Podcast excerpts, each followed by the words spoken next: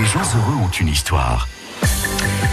Cet été, eh bien, nous avons euh, demandé à notre sociologue Béatrice Mabillon-Bonfils de prendre le micro et d'aller à la rencontre de ceux par qui le bonheur peut arriver, des personnalités qui vivent dans le Vaucluse et qui ont ou un attachement à notre département, qui vont nous donner donc leur conception du bonheur tous les samedis, tous les dimanches. Donc Béatrice, elle vit à Carpentras, elle a fondé le laboratoire de sciences de l'éducation Bonheur, un laboratoire qui est rattaché à l'université de Cergy-Pontoise.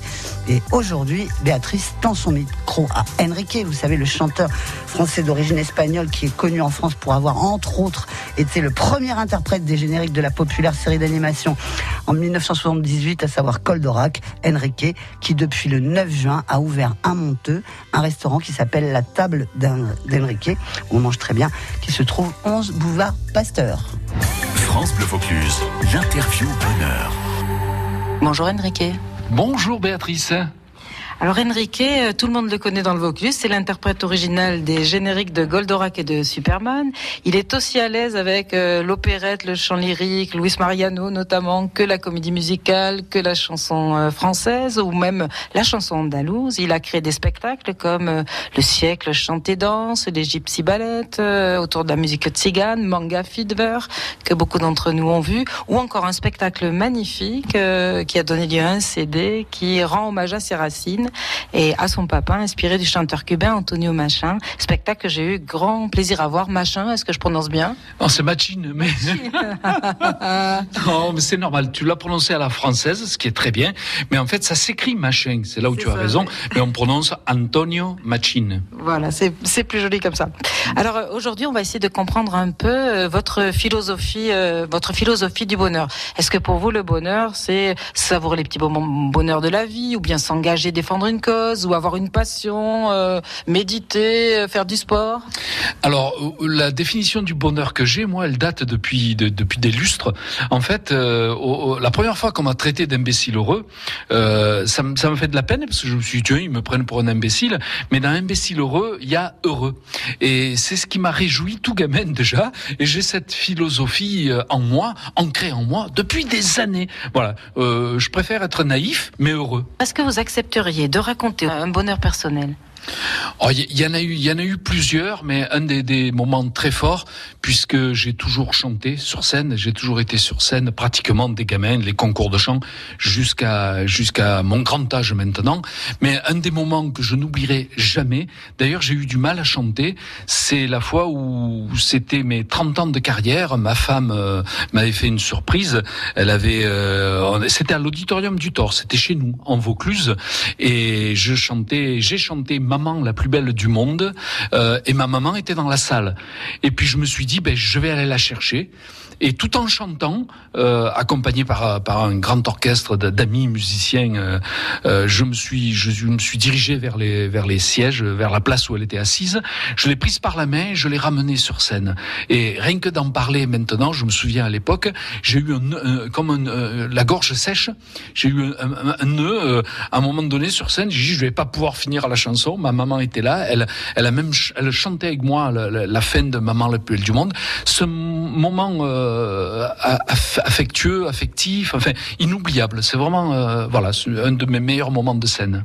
Un vrai moment de, partage et j'imagine que le public aussi a alors c'était terrible parce qu'il y a eu un gros silence euh, parce que je suppose que j'ai fait plaisir à tous les enfants euh, qui, qui, ont des, papas, des mamans. C'est le cadeau le plus merveilleux qu'on puisse faire peut-être à une assistance.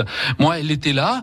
Euh, certains ont perdu leur maman. bon, c'est toujours très difficile. Donc chanter maman la plus belle du monde à sa maman lors d'un anniversaire sur scène et devant un public, oui, pour moi, c'était la, chose la plus merveilleuse. Euh. Un beau moment d'émotion partagée. Donc, puisqu'on parle de, chansons, euh, on a tous dans le cœur une chanson qui est sa chanson bonheur, une chanson qui nous fait vibrer, qui laisse des traces, une chanson que l'on aime particulièrement. Est-ce que vous pourriez nous, nous indiquer quelle est votre chanson bonheur et pourquoi? Alors, c'est ma chanson bonheur, certes, puisqu'elle me poursuit. depuis des années, euh, dans les années 78, vous voyez, hein, ça, ça, date, ça va faire 45 ans, euh, j'ai interprété un titre dont je ne savais pas du tout d'où il venait. J'ai chanté une chanson qui me rendait heureux, que je trouvais festive, que je trouvais euh, euh heureuse, euh, rythmée. Euh, et puis c'était Vienne défendre notre terre de justice et d'amour. Enfin, moi, toutes les valeurs que j'aime. Et, et c'était Goldorak. Mais en fait, je savais pas du tout que ça allait devenir Goldorak, puisque à l'époque j'étais sous contrat chez Eddie Barclay et Barclay m'a dit euh, Enrique, il faudrait que tu me rendes un service. Est-ce que tu pourrais me chanter un générique de, de dessin animé? Euh, je savais même pas que, que ça venait du Japon. Euh, je l'ai compris en studio quand je suis rentré Avenue Hoche à Paris il y avait euh, l'ingénieur du son et les, les producteurs japonais. Et, j'ai chanté un truc qui était fou parce qu'à l'époque il faut se, se, se, rappeler pour les pour, pour les plus jeunes qu'il y avait que des animaux. Il y avait que des souris des canards des nounours. C'était Walt Disney quoi. C'était euh, euh, voilà il y, avait pas de robots. Et là euh, Goldorak j'ai chanté ça je, ça et ça m'a poursuivi un peu toute ma vie mais toujours avec bonheur. C'est à dire que quand on voit des, des fans et des, des amoureux et des gens qui ont été percé par le, dessin animé qui a été rediffusé régulièrement, eh ben, ça rend heureux et à chaque fois ça me transporte dans, dans quelques instants de bonheur.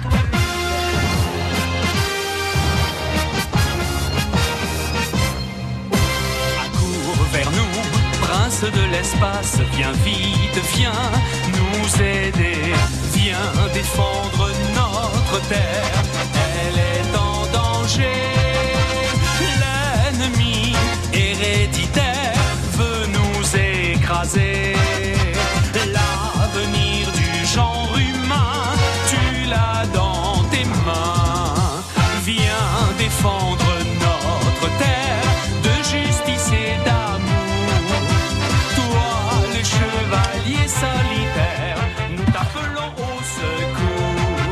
rapporte euh, des, des, souvenirs. Ça, c'était Goldorak en 1978 avec Enrique, toujours au micro de notre sociologue Béatrice Mabillon, bon fils. France Bleu Vaucluse, l'interview tac au tac. Alors Enrique, est-ce que le bonheur, on le choisit ou il nous tombe dessus? Un peu des deux, je dirais mon colonel, mais surtout je pense qu'on le choisit. C'était quand la dernière fois vous vous êtes dit je suis heureux? La dernière fois, c'est quand j'ai bu un Ricard. Je sais pas si on peut dire la marque. Allez, on a fait l'apéro. Super. Qu'est-ce que vous devriez éviter de faire pour être plus heureux? Ben, éviter de, de, de, penser à des idées noires, euh, plutôt essayer de, de se rendre la vie agréable. Je sais que c'est pas évident parce que c'est compliqué, mais euh, ben, appeler un ami et puis discuter un peu avec lui. Est-ce que le bonheur pour vous, c'est vivre l'instant présent ou avoir un projet? Les deux. Ah, décidément, oui, c'est l'instant présent, le bonheur, et puis, et puis, puis ce qu'on va faire plus tard. Le bonheur, c'est plutôt donner ou recevoir? Les deux aussi. Alors, euh, décidément, oui, parce que j'aime autant donner que ce que j'apprécie le fait de recevoir. Est-ce que pour vous, euh, vous diriez que le bonheur c'est les autres ou l'enfer c'est les autres? Ah, c'est important. Dure question. Ben, en prenant de l'âge, je dirais que l'enfer c'est les autres finalement. non. Euh, oh, euh, pour, pourquoi tant de haine? Cet été, plus que jamais, rien ne se jette, tout se transforme. Alors aujourd'hui, j'aimerais euh, vous proposer de transformer un t-shirt en sac. Chaque jour, des idées ingénieuses, épatantes, étonnantes pour dire non au gaspillage et redonner une seconde vie à nos produits usagés. Je suis couturière euh, zéro déchet. Rien ne se jette, tout se transforme. Votre série de l'été à retrouver à 7h40 et 10h50 sur France Bleu Vaucluse et à partager sur francebleu.fr. Quand c'est signé France Bleu, c'est vous qui en parlez le mieux.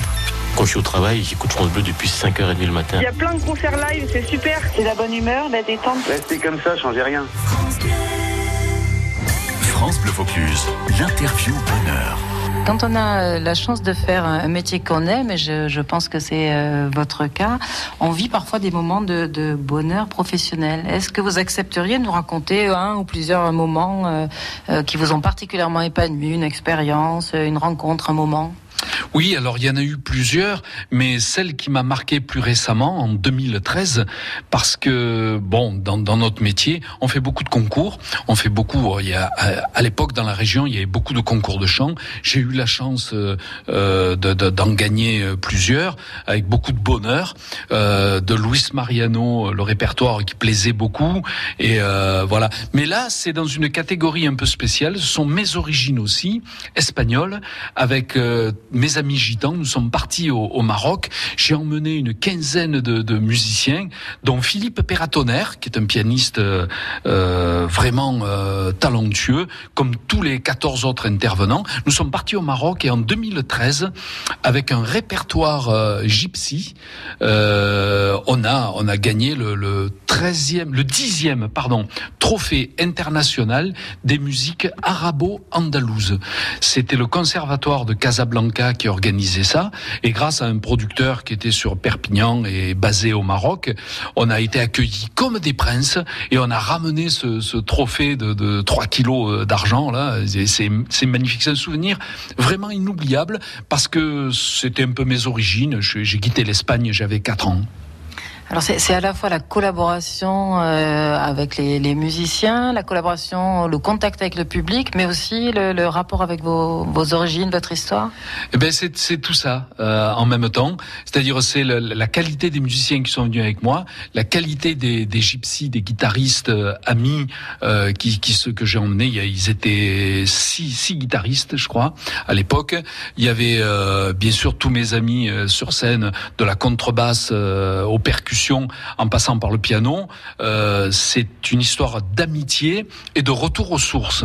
Parce que l'Espagne, euh, bien que je sois français et fier de l'être, euh, sont mes origines. Et à la maison, on parlait espagnol. Donc, quand mes parents ont appris que bon que je que je chantais aussi en espagnol, ben ça a touché tout le monde. C'était à la fois familial et professionnel. Et ça a donné un beau spectacle. Vous avez fait une petite tournée, non, dans le Vaucluse avec ce spectacle? Alors on a fait une tournée au Maroc pendant 2-3 ans, je suis allé chanter de Tanger à Casablanca, Marrakech, enfin bon bref. Euh, et ici, non, en France, on a fait quelques festivals, mais c'était avec Antonio Machín, toujours en espagnol, et c'était plutôt un répertoire cubain. Mhm, d'accord. Euh, la chanson, c'est quelque chose qui touche parce que ça touche l'affect, euh, les émotions. C'est Yankelevitch qui dit que la musique fait de tout auditeur un poète. Est-ce que euh, pour vous, le lien qu'on a avec le public, c'est important pendant un concert? Oui, c'est toujours de la sensibilité parce que que l'on écrive, lorsque je suppose un auteur ou un compositeur se met sur sa table de, de, travail ou devant sa page blanche, il moi, je pense qu'il a toujours une âme de poète. Il est toujours parti pour raconter une histoire, pour essayer de de de de, ben, de, de retrouver des sensations par l'écriture, par par par la musique. Donc oui, quoi qu'il arrive, c'est toujours. Il y a pas. Je pense pas qu'il y ait de petite musique de grande musique. Il y a la musique. Est-ce que vous avez des projets euh, musicaux euh, dans les mois ou les années à venir? Oui, euh, on a eu un chanteur que les tout jeunes, ne, ne, ne je sais pas s'ils s'en souviendront pas, mais Carlos Gardel, Guardel ou Gardel, selon comment on le prononce, Carlos Gardel que connaissent sûrement les anciens, qui était un Toulousain et qui chantait du tango. C'est le roi du tango. En Argentine, c'est une star. Et euh, on m'a proposé de lui rendre hommage euh, en reprenant euh, ce répertoire que je connais bien, bien sûr, parce que mes parents chantaient ça, mon papa chantait ça à la maison. Donc voilà, c'est un projet. Ça y est, on envoie le bout. On envoie le bout et on vous retrouve, Enrique, au micro de Béatrice Mabillon, bon fils, juste après ceci. Béatrice Mabillon, bon fils, sur France Bleu Vaucluse. On dit parfois, Enrique, que ce qui ne nous tue pas nous, nous rend meilleurs. Cyrulnik, lui, parle de résilience pour raconter ces merveilleux malheurs qui nous font grandir, ces épreuves qui nous permettent de nous dépasser. Est-ce que vous accepteriez d'en partager, partager, une avec euh, nos auditeurs? Oui, euh, une, une, une, grande tristesse euh, il, y a, il, y a, quelques années. Moi, j'ai eu beaucoup de chance toute ma vie. Euh, j'ai eu ce que j'ai voulu. j'ai pu, pu vivre de, de, ma passion. Mais mon entrée à, à l'Opéra de Paris, enfin à l'école d'art lyrique de l'Opéra de Paris, je, je voulais faire du, du classique. De l'opéra. Euh, je j'ai pas réussi. J'ai mis le pied dedans. Alors je, je vais vous dire comment. J'ai passé l'audition d'entrée. Au départ, j'ai passé l'audition pour une bourse euh, internationale pour aller travailler à la Juilliard School aux États-Unis. Et je l'ai réussi.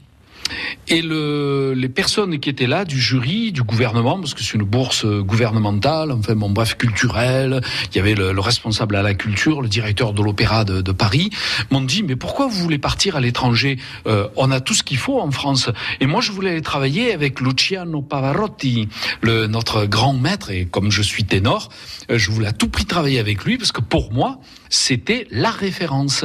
Et on m'a dit non, faut rester en France. Et, lui donner des cours à la Juilliard School euh, aux États-Unis. Je voulais prendre des cours avec lui. Et on m'a dit restez, restez à Paris. J'ai dit bon ben allez ok. Euh, à l'époque ma femme euh, dansait à Paris, elle était danseuse, soliste, donc euh, j'allais pas partir. Du coup je suis resté et il fallait passer euh, l'examen d'entrée à l'Opéra de Paris. Donc j'ai passé l'examen que j'ai réussi aussi et j'y suis resté pratiquement un an, une saison, une saison et demie. Mais le, le gros souci c'est que je n'étais pas prêt euh, moi, j'ai débuté, je suis rentré, j'avais l'âge limite, j'avais 28 ans, ce qui est. Euh, et puis alors finalement, le fait d'être marié, d'avoir un enfant, de de pas avoir assez bossé, euh, quand je me suis mis à travailler les ensembles, les différentes clés, le solfège, la musique, enfin bon bref, l'harmonie et autres ça a été euh, euh, insurmontable à, à, 30 ballets. Euh, j'avais déjà la tête ailleurs, puis j'étais en activité parce que je travaillais dans les théâtres, je travaillais dans l'opérette, je faisais de la variété. J'avais, enfin, plein d'engagements. C'était pas compatible avec le fait de redevenir étudiant pour aller beaucoup plus loin, parce qu'il fallait, il aurait fallu que j'abandonne tout pour rester pendant cinq ans pratiquement. C'est un minimum apprendre tout ce que j'aimais, c'est-à-dire Puccini, Verdi, Donizetti, et voilà. Ça, c'est un regret voilà, un échec pour moi. Un échec, est-ce qu'il vous a appris quelque chose de vous-même? Oui, ça m'a appris à rebondir, ça m'a appris que rien n'est acquis, qu'on ne peut pas claquer du doigt et, avoir tout ce qu'on veut. C'est ce qu'il faudrait d'ailleurs apprendre. Ça fait un peu vieux con, mais tant pis, j'assume. Euh, il faudrait apprendre ça à tous les gamins. On a, on a rien sans rien. Je veux dire, la vie nous apprend, et moi, elle m'a appris, cette expérience-là m'a appris ben, qu'il fallait redoubler de vigilance, euh, bosser pour obtenir certaines choses, mériter euh, ce que ce que l'on convoite et, et, puis après tout rentre dans l'ordre. Oui, après mais j'ai j'ai été heureux euh, un mois après j'étais heureux hein, après l'opéra après cette expérience c'est pas donc finalement une expérience enrichissante. Merci beaucoup Enrique de nous l'avoir fait partager. Béatrice Mabilon Bonfils. Les gens heureux ont une histoire. France Bleu Vaucluse. Notre voyage musical avec Enrique euh, se termine. Nos auditeurs en ont appris un peu plus sur, votre conception du, du, bonheur. France Gall, dans euh, la chanson Cézanne Pain, dit Si le bonheur existe, c'est une épreuve d'artiste. Est-ce que la musique, ça rend heureux? Oh oui, ah oui, là je confirme complètement. Ça rend heureux parce que je, je sais pas, il doit se produire, euh, se produire, pardon, une alchimie très bizarre dans notre corps, surtout dans notre cerveau, euh, en passant tout d'abord par les oreilles. Mais euh, je pense, quelle que soit la musique que nous écoutions, euh, je, ça doit obligatoirement rendre heureux. Euh, les textes, bien sûr, ont beaucoup d'importance, mais mais la musique, oui, complètement. Merci beaucoup Enrique de, de cet échange et d'avoir partagé ce, ce moment avec nous. Merci à toi Béatrice. Bonne journée. France Bleu Vaucluse, les gens heureux ont une histoire. À retrouver sur francebleu.fr. Et demain, eh bien, Béatrice Mabillon Bonfils recevra le groupe Drunk Soul, originaire d'Aix-en-Provence, le chanteur de ce groupe de reggae groove. Et tous les reportages et les interviews de Béatrice vous attendent bien sûr sur francebleu.fr.